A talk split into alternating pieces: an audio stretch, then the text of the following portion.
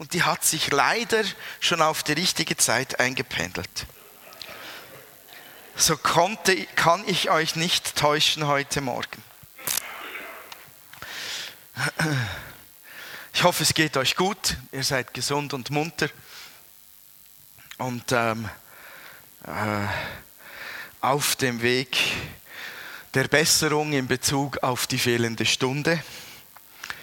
Ich bin ja erstaunt, dass wir Nationen es einfach immer noch ertragen, dass man uns jeden Frühling diese Stunde nimmt.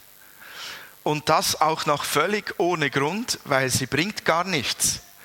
Energietechnisch, finanziell, sondern sie bringt einen riesigen Mehraufwand, als was es letztlich äh, erwirtschaftet. Typisch Mensch, wir sind Gewohnheitstiere.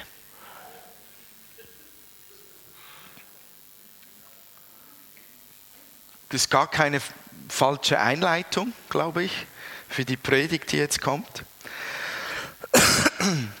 Entschuldigung. Ich möchte mit euch lesen, wenn ihr eine Bibel dabei habt, aus dem Judasbrief. Ist nicht der Judas, der sich hm, das Leben genommen hat. Ist nicht der Verräter von Jesus, der dieses kurze Briefchen geschrieben hat. Ist der andere Judas. Äh, ich möchte, dass ihr bitte ähm, den Vers 20 aufschlagt. Weil er so dünn ist, so kurz ist, könnte man mit den Fingern zu schnell drüber sausen. Also je nachdem, welche Bibelausgabe ihr habt, müsst ihr da fast bis zur Offenbarung blättern. Habt ihr es schon gefunden? Und schon ist man in der Offenbarung, da wollen wir noch nicht hin. Judas 20, ein Vers seht ihr auch eingeblendet, der für mich die Basis dieser Predigt bildet. Bei mir steht es in der Übersetzung so, ihr hingegen, liebe Freunde, sollt euer Leben auf der Grundlage des allerheiligsten Glaubens aufbauen, des Glaubens, der euch verkündet wurde und den ihr angenommen habt. Betet in der Kraft des Heiligen Geistes. Also er sagt, dass ihr hingegen, äh, weil dort ein Kampf besteht zwischen Menschen, die Unfrieden stiften, mitten auch in der Gemeinde. Und äh, Judas ermahnt die Leute, sich von ihnen nicht anstecken zu lassen, auch im Glauben nicht durcheinander bringen zu lassen. Er baut euch auf, auf der Grundlage des allerheiligsten Glaubens. Mein Titel heute Morgen der Predigt ist, ein gutes Fundament trägt den ganzen Bau. Und da bin ich beim Gewohnheitstier. Das Fundament, das in unserem Glaubensleben lebt, was in uns drin steckt, das ist genauso wichtig wie das Fundament eines 150 Stockwerk hohen Wolkenkratzers. Habt ihr die Bilder gesehen? Ähm, in Bezug auf Japan. Nach dem Erdbeben kamen ja unglaublich viele Sendungen heraus, wo dann über dieses und jenes berichtet wurde, auch über die Erdbebenzone, die einfach dort mal herrscht. Und über die Art, wie sie dort die Hochhäuser bauen, vor allem in den Großstädten, Tokio zum Beispiel. Ich weiß nicht, ob ihr es gesehen habt, aber da gibt es, gab es unzählige ganz interessante Elemente anzuschauen. Und die haben dann immer riesig gut erklärt, dass diese großen Wolkenkratzer, ich hoffe, ihr seht das kleine, kleine Würfelchen hier oder das kleine Rechteck hier, das sollte ein Hochhaus darstellen, dass die auf solchen Elementen stehen, solchen Fundamenten, die nicht mehr einfach ein Guss sind bis in den Boden hinab, sondern diese Elemente haben dazwischen sogenannte Federelemente die das aushalten, dass wenn ein Erdbeben seitlich stößt, zwar der obere Teil beweglich, der, der, mittlere Teil beweglich ist und es so möglich wird, dass eine Bewegung nach links oder nach rechts des ganzen Gebäudes ausgeglichen wird. Sieht irgendwie ziemlich abenteuerlich aus, wenn man sich vorstellt, man, man steht in einem riesigen Hochhaus auf Gummifäden oder einem ähnlichen Material. Das ist auf jeden Fall beweglich. Und diese Bewegung, die das Fundament nach links oder rechts machen kann, gleicht das aus, wenn das Hochhaus geschüttelt wird. Und vielfach sind das ganz komplexe Konstruktionen, die auch noch gleichzeitig in einer gewissen Spannung das Gebäude halten, die dann das Zurückschwingen des Gebäudes oben wieder ausgleicht, weil ja, wenn es hier unten bebt, die Bewegung auch nach oben geht und die ganze Masse, das ganze Gewicht eines solchen Wolkenkratzers bewegt sich dann zu oberst am intensivsten nach links und nach rechts. So sind diese ganzen Konstruktionen so hergestellt, dass sie das aushalten sollten. Und die Bilder, die wir gesehen haben, natürlich ähm, auch vom Tsunami, der die Häuser weggespült hat wie nichts, das waren natürlich vor allem auch Häuser, die keine Hochhäuser waren. Diese Bauweise wendet man auf die ganz hohen Gebäude an. Und die kleineren Holzhäuser, die da wie Streichhölzer umgeknickt sind und weggespült wurden, die standen natürlich nicht auf solchen Fundamenten. Ohne solche Federkonstruktion in dem Fundament würde eine unglaubliche Katastrophe geschehen, wenn es wirklich beben würde in Tokio, wie es gebebt hat, äh, weiter im Norden oben. Das wäre eine Katastrophe. So kann man einiges auffangen. Das Fundament soll diese Stöße der sich bewegenden Erde abfedern. Und das ist tatsächlich möglich. Da wird ein gewaltiger Aufwand betrieben, berechnet, überlegt, simuliert, wieder berechnet. Dann wird Material verarbeitet, das noch nie verarbeitet wurde. Und das sind dann nicht nur so schöne geraden Kerne, sondern ich habe Federkerne gesehen in den Fundamenten, die sahen wirklich aus wie diese Springfedern, die man in den Betten drin hatte früher. Es war so herumgewunden oder so herumgewunden, ganz verrückte Windungen sind in diesen Fundamenten verbaut, damit die Dinge nicht zusammenfallen, wenn es ein Erdbeben gibt.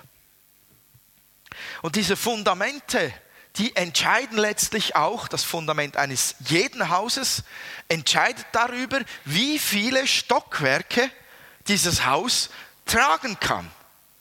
Man kann nicht einfach auf jedes Fundament mal schnell zehn Stockwerke draufknallen und sich sagen, ja, ich habe ja den Platz nach oben.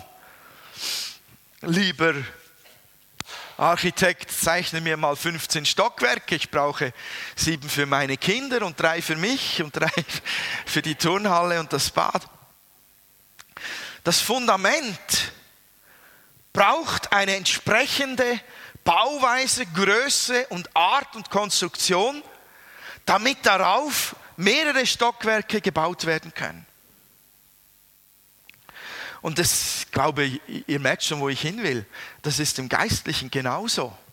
Das Fundament, unser Glaubens-, Lebensfundament, das wir in uns tragen, entscheidet darüber, was mit uns geschieht, wenn unsere, ja, die Erde bebt des Lebens zum Beispiel, muss aber nicht so dramatisch sein, dass das es nur um Erschütterungen ginge und um Not, sondern schon simple Predigten, ganz einfache Predigten lösen etwas aus in uns. Und je nach unserem Glaubensfundament reagieren wir so oder so auf eine Predigt. Begegnungen mit Menschen lösen etwas aus. Schicksalsschläge lösen etwas aus. Und in welche Richtung so eine Erschütterung oder eine Bewegung dich dann letztlich bewegt, was sie mit dir macht, hängt ganz massiv vom Fundament ab. Und das ist, das ist eigentlich, ich könnte sagen, das Ziel meiner Predigt wäre, euch zu ermutigen, euer Fundament zu untersuchen. Und zwar ständig auch vor Augen zu haben. Weil wir zu leicht annehmen, dass wir alle dasselbe Fundament haben? Dass wir alle vom selben sprechen, wenn wir vom Glauben sprechen zum Beispiel oder Vertrauen, dass wir an dem Fundament, das gelegt wurde, keine Korrekturen anbringen müssen oder so. Wir müssen unser Fundament beobachten, das ist dermaßen zentral dass wir so viele Dinge erst verstehen, wie wir handeln, wie wir reagieren, wenn wir unser Fundament wirklich kennen.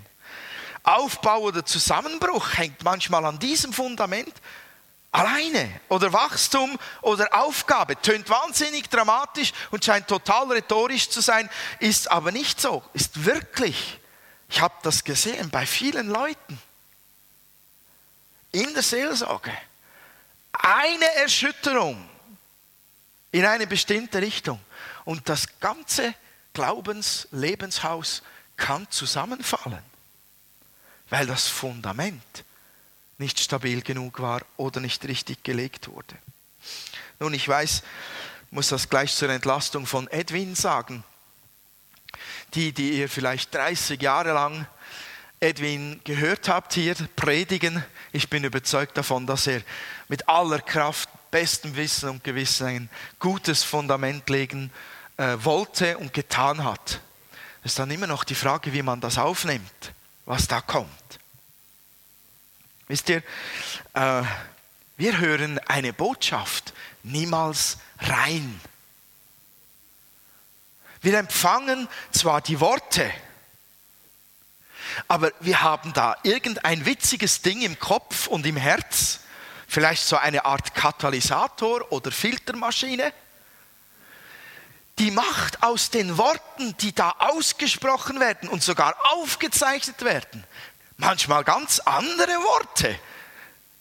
Hier in den Ohren, da im Kopf und da im Herz.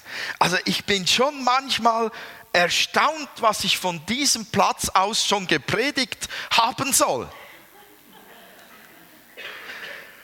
Ich kann mich noch sehr gut an eine Predigt erinnern vor einiger Zeit. Da predigte ich darüber, dass Gott in einer guten Stimmung ist über uns Menschen, dass er äh, uns liebt, dass er sich fröhlich freut, dass er wie ein Held unter uns ist, der hilft. Vielleicht können sich einige erinnern. Ich habe eigentlich von Gott geschwärmt und euch ermutigt, oder ermutigen wollen in der Richtung, dass Gott es grundsätzlich irre gut mit uns meint. Und interessant war es, dass wenige Stunden später mir jemand geschrieben hat, du hast heute schon eine geniale Predigt über Evangelisation gehalten. Ja, so ist das. Das hängt damit zusammen, dass wir keine Predigt rein hören sondern da ist der Sender, das bin vielleicht heute Morgen ich und hoffentlich noch viel mehr der Heilige Geist, da ist der Sender und du bist der Empfänger. Und du bist eingestellt in einer gewissen Art und Weise, die Dinge dann zu interpretieren, die da reinkommen. Jeder von uns interpretiert sofort, sobald er Worte von diesem Platz aus oder aus dem Radio, aus dem Fernseher oder woher auch immer hört der interpretiert das. Und wisst ihr, womit wir das interpretieren größtenteils? Mit unserem Fundament des Glaubens und des Lebens, mit unserer Prägung. Das kommt alles in einen Rahmen hinein. Das kommt in ein Bild hinein von unserem Leben und wird dort hinein interpretiert. Deshalb kann es sein, dass der eine da sitzt und sagt, heute hat René über Evangelisation gepredigt und ich sage, hä? Nonsens. Ich habe über Gottes große Freude über uns gepredigt. Ja, vielleicht ist ja das auch Evangelisation, wer weiß. Aber versteht ihr, was ich meine? Das ist ganz zentral, dass wir das, was wir hören, verstehen, dass wir das interpretieren aufgrund unserem Glaubensfundaments und auch unserem, unserer Lebensprägung und sogar unserer augenblicklichen Situation. Spielt auch immer noch in das hinein. Wir hören eine Predigt nie rein. Wir nehmen die nie rein auf und setzen sie rein in unseren Herzen um. Was für Knöpfe, dass sie auch in mir drückt. So, die eine Predigt löst zum Beispiel aus, geht's noch? Oder beim anderen, ja, so schön. Oder, ja, der hat recht, ja, gib's ihnen, gib's ihnen. Da steckt immer, da steckt immer ein Leben dahinter.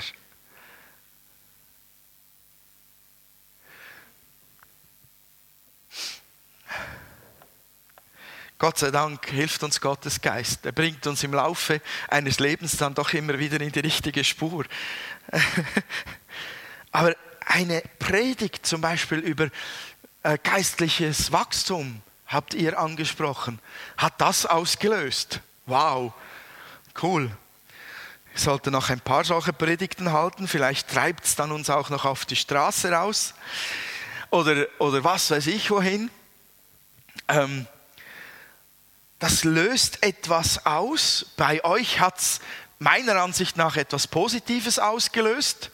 Ihr seid hier nach vorne gekommen und äh, vielleicht sollte ich mal alle einladen, hierher zu kommen und dann sollte ich da ein ähm, bezahltes Publikum haben und dann solltet ihr das mal erleben, wie das ist, von hier aus dazustehen und zu den Leuten zu singen oder zu sprechen. Das ist schon noch eine Herausforderung, die äh, diese Hauszelle heute Morgen gemeistert hat.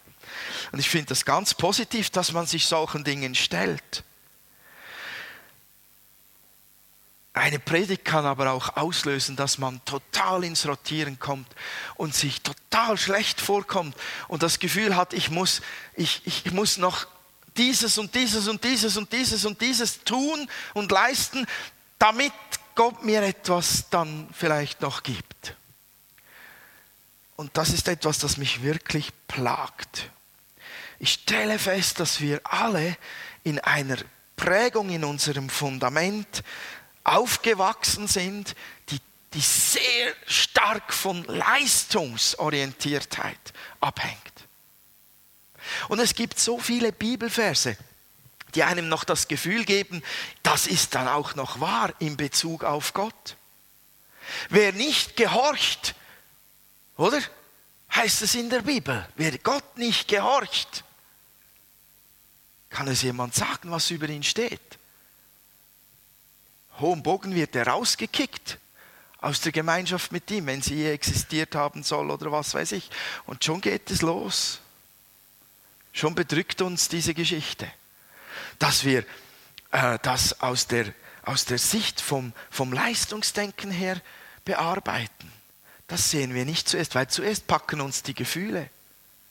Ich bin verloren, wer hilft mir? Wie kann ich das nur leisten? Wie schaffe ich das nur? Meine Güte, was muss ich tun? Das sind die Emotionen, die uns zuerst einmal wegreißen bei gewissen Bibelworten.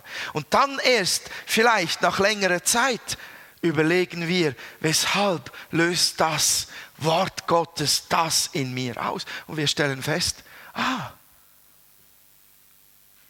weil ich so funktioniere, weil ich so geprägt bin, weil mein Fundament so ist. Und dann haben wir die Chance, die Bibeltexte oder auch die Predigten richtig zu interpretieren, sobald wir wissen, woher wir eigentlich kommen. Versteht ihr mich? Seid ihr noch da?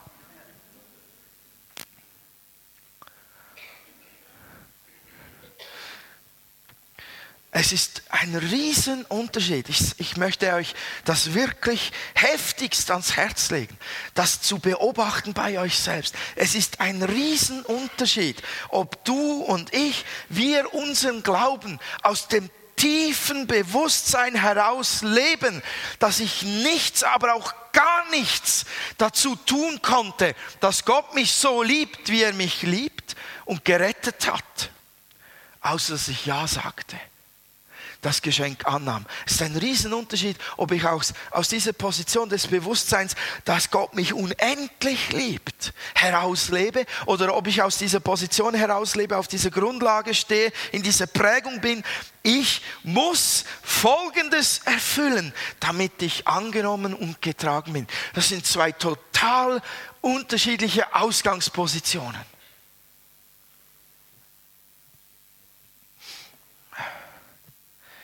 Was ist dein Glaubensfundament?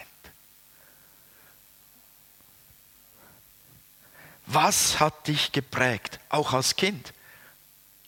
Was war der Standardsatz deiner Eltern, in entscheidenden Momenten.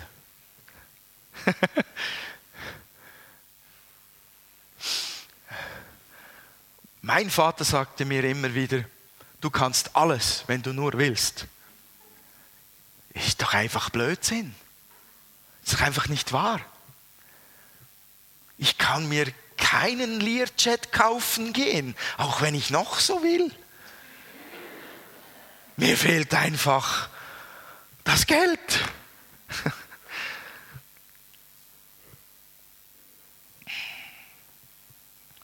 Wer nicht hören will, soll fühlen. Wer hat das gehört in seiner Kindheit? Wer keinen Kopf hat, der hat Füße. Das hat mein Lehrer mir mehrfach gesagt.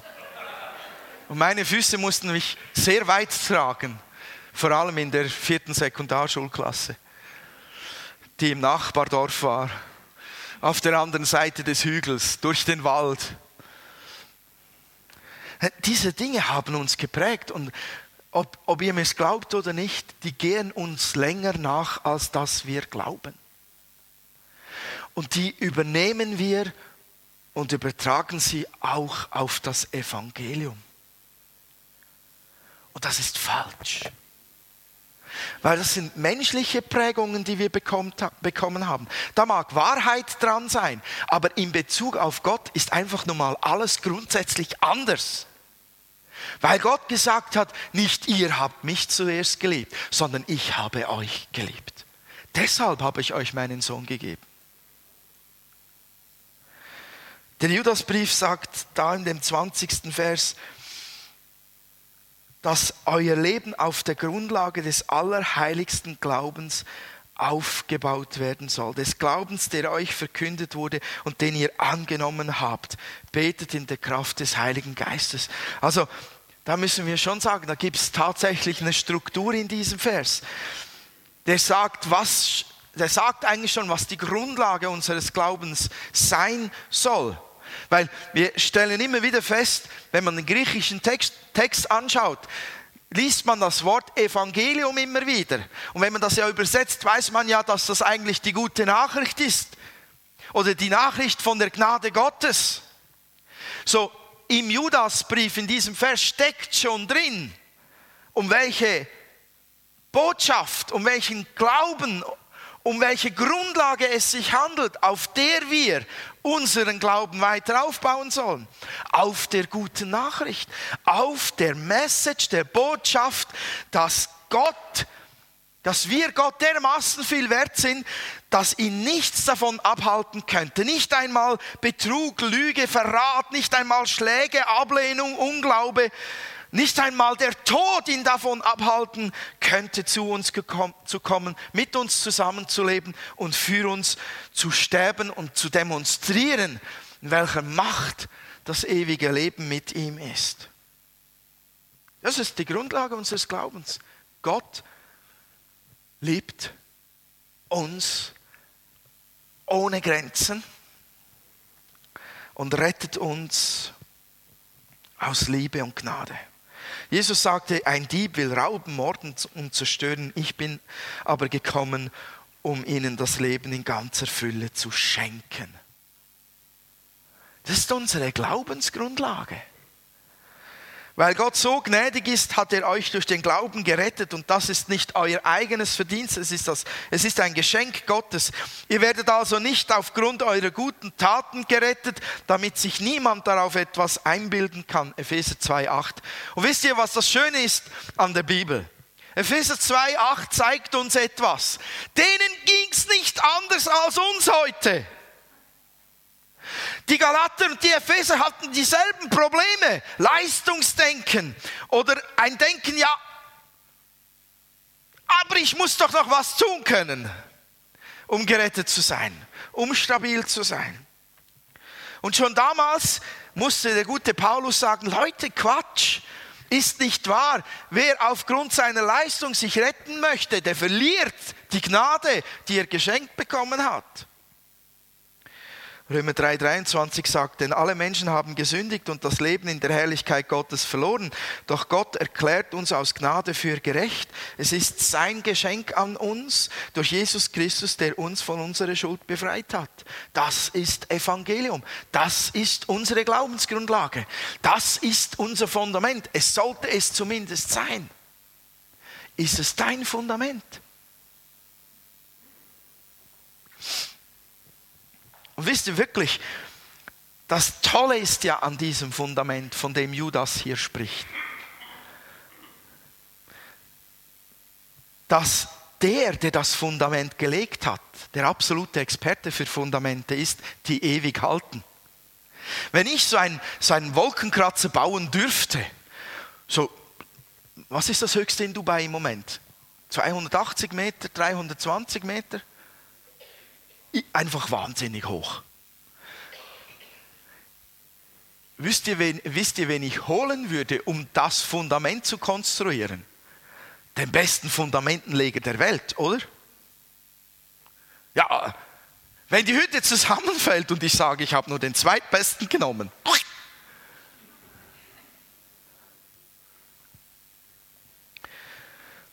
Und das Fundament, das uns gelegt wurde, das Fundament, das uns in unserem tiefsten halten und prägen sollte, hat Gott selbst in sich selbst gelegt. Denn Jesus Christus ist der Eckstein, das Fundament, die Basis, sein Werk, der beste Fundamentenleger für das beste Fundament, das ewig hält, hat das Fundament in sich selbst gelegt.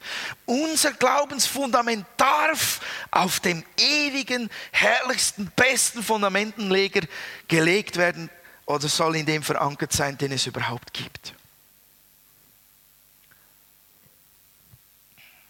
Wir sollten keine andere Botschaft zulassen, bevor wir nicht diese Botschaft vom Evangelium wirklich gegessen, getrunken, verinnerlicht haben und darin verwurzelt sind bis zutiefst hinunter. Weil ich garantiere euch, fast jede Botschaft, jede Predigt sonst, jede Predigt sonst, kann nur richtig interpretiert werden auf dieser Grundlage.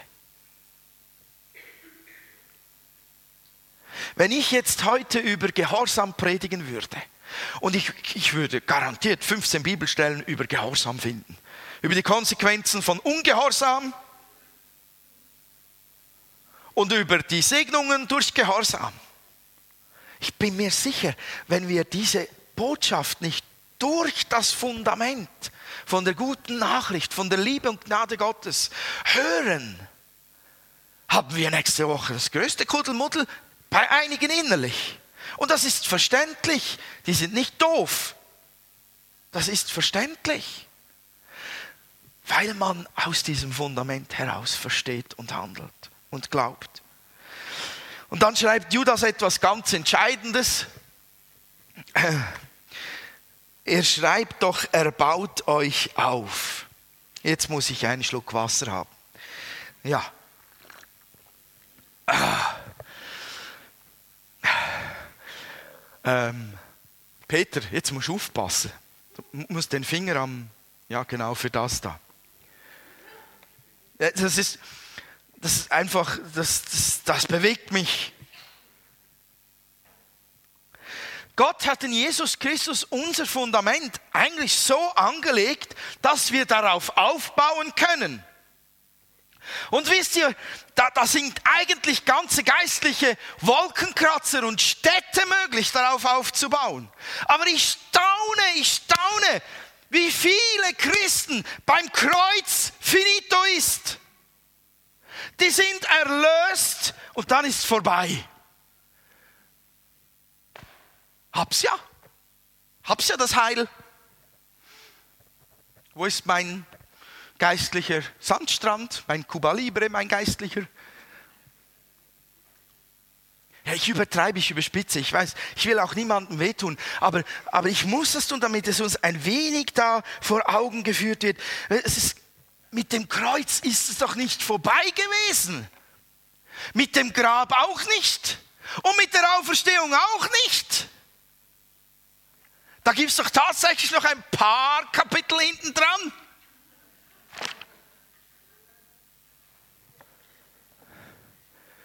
Hm. Wisst ihr, wenn ich mit der, mit der Erlösung zufrieden einfach aufhöre, wirklich Gott wirken zu lassen in meinem Leben oder zu wachsen, dann baue ich ja nicht auf. Ich baue weder mich selbst auf, noch baue ich daran, was Gott vielleicht tun möchte. Das ist ja, wie wenn ich vor dem Gob stehen würde, da in, in Uster und der Chef würde mir sagen, René, da hast du den Schlüssel. Der Gob gehört dir, kannst ihn ausräumen. Und ich würde einfach weglaufen und sagen, schön. Hauptsache, ich habe den Schlüssel. Ich muss das noch krasser ausdrücken. Ich, ich merke das. Das wäre doch, wenn, wenn alles mit der Erlösung einfach enden würde in meinem Sehnen und Bestreben, in meiner Beziehung zu Gott, das wäre doch wie wenn jemand mir einen Aston Martin schenken würde. Er gibt mir den Schlüssel in die Hand und sagt, René, du kannst ihn fahren bis zum Ende der Welt und zurück. Ich glaube nicht, dass mir einer glauben würde, wenn ich sage, ja, mir genügt der Schlüssel. Lass ihn stehen, sieht so schön aus. Leute, ich würde fahren, dass die Felgen rauchen. Meine Frau würde wahrscheinlich irgendwann mal auf mein Handy anrufen und sagen, Schatz, weißt du noch, wer ich bin? Und ich würde sagen, oh, ich habe schlechten Empfang, bin gerade am Kap Horn.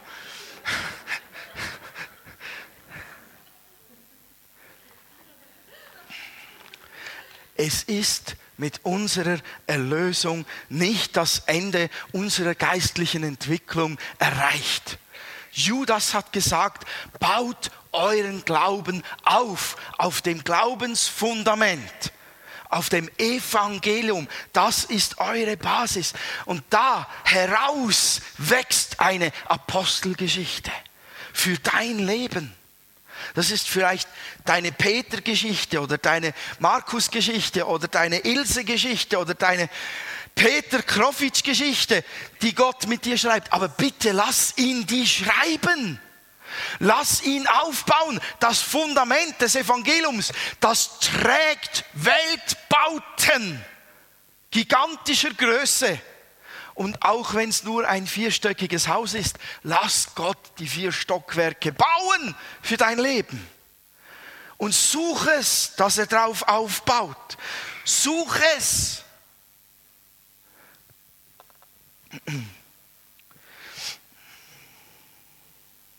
Judas erwartet, dass wir fähig sind, uns selbst aufzubauen.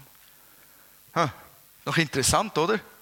Also nicht, nicht dieser Ort hier alleine soll ein Ort des Auferbauens sein von deinem geistlichen Leben. Das soll ein guter, wichtiger, ja bei uns, ich denke, es ist einer von zwei der wichtigsten Elemente, die wir haben. Neben den Hauszellen ist unser Gottesdienst ein Hauptelement, in dem ihr auferbaut werden sollt. Das andere eben die Hauszelle. Aber das ist nicht alles. Wenn mal alles wegbrechen würde, wenn mal niemand mehr da wäre sonst, dann musst du dich selbst aufbauen können. Und das erwartet der Judas, dass du das kannst. Das möchte Gott, dass du lernst, dich selber aufzuerbauen auf der Grundlage des Evangeliums.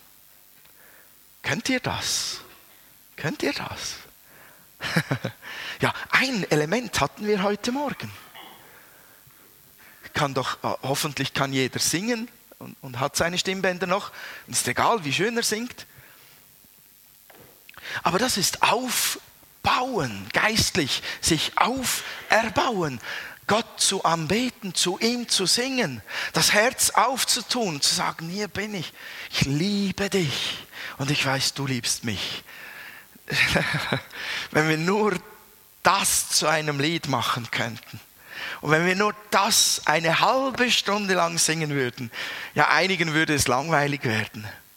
Aber schon alleine das aus dem Fundament des Evangeliums heraus baut uns auf.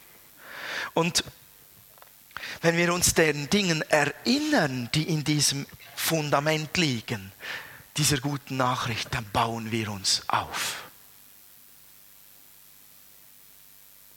Wenn wir dann noch beten im Heiligen Geist, da muss ich erklären, was damit gemeint ist, dann bauen wir uns auf. Entscheidend ist, dass ihr euer Fundament anschaut und euch fragt, worauf, worauf baue ich auf? Aus welcher Ecke heraus empfange ich die Botschaft? Woher interpretiere ich das so? Was hat mein Leben geprägt? Ist es die gute Nachricht oder ist es unser schweizerisches, gutes, gesellschaftliches Leistung, Denken, Ordnung, Disziplin und Qualität und Pünktlichkeit? Und den Mund musst du auch noch halten dazu.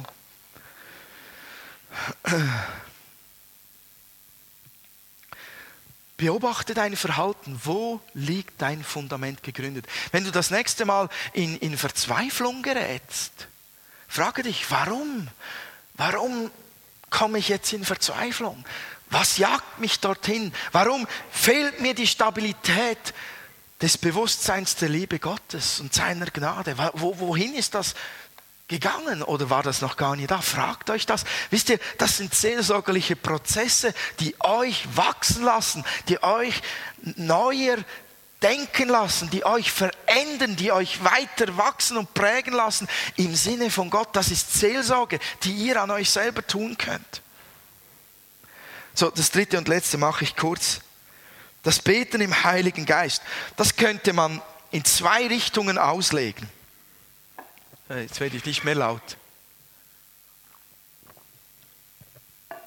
Das Beten im Heiligen Geist, betet im Heiligen Geist, sagt, sagt Judas.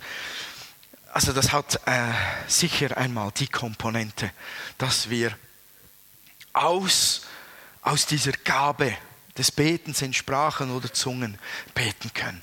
Und das ist einfach so, wenn ich eine Stunde, eine Stunde in Sprachen bete, ich merke es, wie es mich stärkt und verändert. Und das kann mir niemand nehmen. Das lasse ich mir nicht ausreden, weil ich weiß, wie es vorher war und wie es nachher wurde. Ich weiß, wie es ist, nur mit dem Verstand zu beten und wie es ist, in Sprachen durch die Gabe des Geistes zu beten. Es ist einfach unglaublich auferbauend. Deshalb könnte man mich auch manchmal erwischen, wenn ich irgendwo herumlaufe, im Migro oder so, dass ich Shalabarabasandara Matarim flüstere. Ihr könnt davon ausgehen, dass ich mich entweder selbst aufbaue oder mich beruhige, weil mir gerade jemand die letzte Milch vor der Nase weggeschnappt hat. Hey, ihr, ihr, ihr lacht, ich verstehe, dass ihr lacht. Aber ich möchte noch mehr, ich tue es oder ich möchte noch mehr solche Situationen, die mich treffen, irgendwelcher Art, verarbeiten mit dieser Form auch vom Beten im Geist. Das ist die eine Form. Die eine Art auszulegen. Die andere Möglichkeit ist, dass man eben aus aus der Liebe heraus betet, geführt vom Heiligen Geist. Nicht in erster Linie die menschlichen Schubladen zieht, sondern den Heiligen Geist in normal verständlichen Worten einem führen lässt durchs Gebet. Aber beide Formen haben eins gemeinsam. Es geht um die Beziehung zu Gott und es geht um das Berühren der übernatürlichen Ebene. Leute, wenn wir nur auf Verstandesebene funktionieren, wenn wir unsere Grundlage im Evangelium haben, nur auf Verstandesebene, wenn wir nicht auch diese Liebe lernen zu empfangen in unserer Seele, in unseren Gefühlen, fehlt uns ein Teil. Denn Gott hat uns geschaffen mit Geist, mit Seele, mit Verstand und mit dem Körper, mit allem. Und wir sollen mit allem den Herrn erfahren. Und wir sollen mit allem zum Herrn beten. Nicht nur mit dem Kopf, auch mit dem Herz. Und ich glaube, dass beide Elemente, ob du jetzt betest oder das, das Beten im Geist mit Zungenreden verstehst oder unter der Führung des Heiligen Geistes aus der Liebe heraus verstehst, beides hat mit Beziehung zu Gott zu tun. Beides lebt aus dieser Beziehung und da wird Gott im Himmel und wir auf der Erde, wir kommen da in eine besondere Berührung zueinander. Und dann fließt uns Stärkung zu. Wir bauen uns auf auf dem Evangelium, was wir gehört haben. Das ist unsere Grundlage. Und wir nehmen es nicht nur im Verstand auf, sondern wir jubeln auch darüber von Herzen. Und dann bauen wir darauf uns geistlich auf. Was kommt als nächstes? Ich lebe aus dieser Gnade. Ich lebe von dieser Liebe. Ich lebe von dieser Annahme. Ich baue aus dieser Stärke heraus, dass Gott mich gerettet hat. Und ich bete auch aus Liebe darum. Ich rede mit ihm. Ich bin in Gemeinschaft aus Liebe darum mit ihm. Und ich berühre den Himmel in dem Moment und werde von oben herab nochmal gestärkt. Leute von unten und von oben herab gestärkt, auf dem stärksten Fundament zu stehen und die größte Gnade zu empfangen, dass Gott mich berührt, ist einfach der Hammer des Aufbaus. Preis Gott, genau. Ich möchte euch fragen, genügt euch der Schlüssel in der Hand?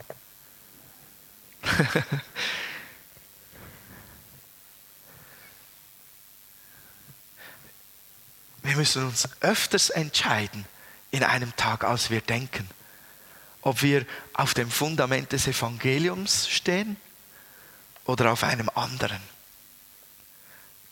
Beobachtet das mal, eine Woche lang. Die werdet staunen. Ich wünsche uns allen, ich wünsche euch wirklich von Herzen, dass ihr aus dieser tiefen Beziehung, aus diesem Bewusstsein, dass Gott euch liebt, durch und durch, seine Gnade euch durch und durch tragen will, dass ihr aus dem heraus weiter aufbaut an eurem geistlichen Leben und nie, nie aufhört zu glauben, dass da noch ein Stockwerk drauf kann oder noch ein Fenster mehr rein kann oder noch etwas mehr drauf gebaut werden kann. Weil solange du lebst, baut Gott darauf, wenn du willst.